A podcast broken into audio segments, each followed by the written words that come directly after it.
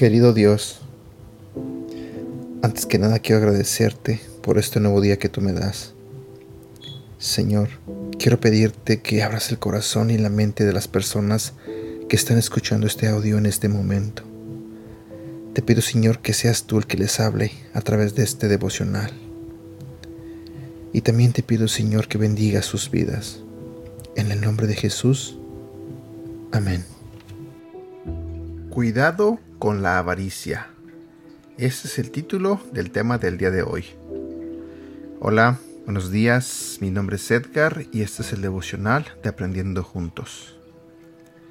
El tercer enemigo del corazón es la avaricia.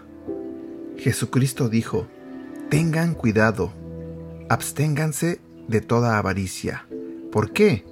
Porque de las cuatro condiciones del corazón que estamos considerando, la avaricia es la más sutil. La avaricia puede habitar en el corazón sin detectarse durante años. El corazón no guardado es altamente susceptible a esta enfermedad debilitante. Es difícil de diagnosticar, especialmente de autodiagnosticar. Jesucristo también nos muestra la mentira que alimenta la avaricia. La vida de una persona no depende de la abundancia de sus bienes. ¿Pero acaso no sabemos eso?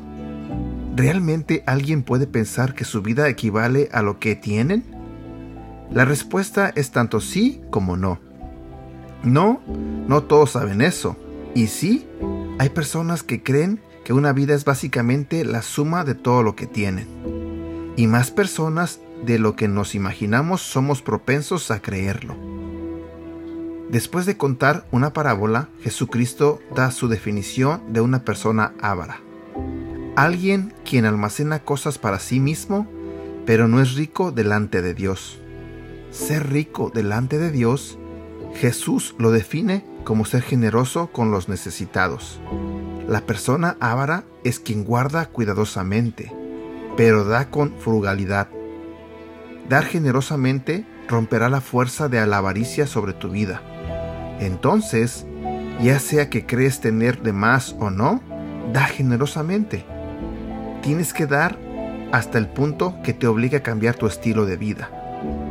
Si no estás dispuesto a dar hasta el punto en que impacta tu estilo de vida, entonces según Jesucristo eres avaro. Si estás consumiendo todo hasta el punto de tener muy poco o nada para dar, eres avaro. Si estás consumiendo y ahorrando hasta el punto de muy poco o nada para dar, eres avaro. Sé que es fuerte, inclusive es algo áspero, pero es la verdad. Rompe el poder de la avaricia a través del hábito de dar generosamente. Es un hábito que cambia todo. Evalúa tu generosidad durante los últimos 12 meses. ¿Qué dice tu generosidad acerca de tu corazón? Considera en oración lo que podría significar entrar en otro nivel de generosidad durante los próximos 12 meses. Versículo para recordar. Lucas capítulo 12, versículo 13 al 21. Entonces alguien de la multitud exclamó, Maestro, por favor dile a mi hermano que divida la herencia de nuestro Padre conmigo. Jesús le respondió, Amigo, ¿quién me puso por juez sobre ustedes para decidir cosas como esa? Y luego dijo, tengan cuidado con toda clase de avaricia. La vida no se mide por cuánto tienen. Luego les contó una historia. Un hombre rico tenía un campo fértil que producía buenas cosechas. Se dijo a sí mismo, ¿qué debo hacer? No tengo lugar para almacenar todas mis cosechas. Entonces pensó, ya sé, tiraré abajo mis graneros y construiré unos más grandes. Así tendré lugar suficiente para almacenar todo mi trigo y mis otros bienes. Luego me pondré cómodo y me diré a mí mismo, amigo mío, tienes almacenado para muchos años. Relájate, come y bebe y diviértete. Pero Dios le dijo, necio, Vas a morir esta noche. ¿Y quién se quedará con todo aquello por lo que has trabajado?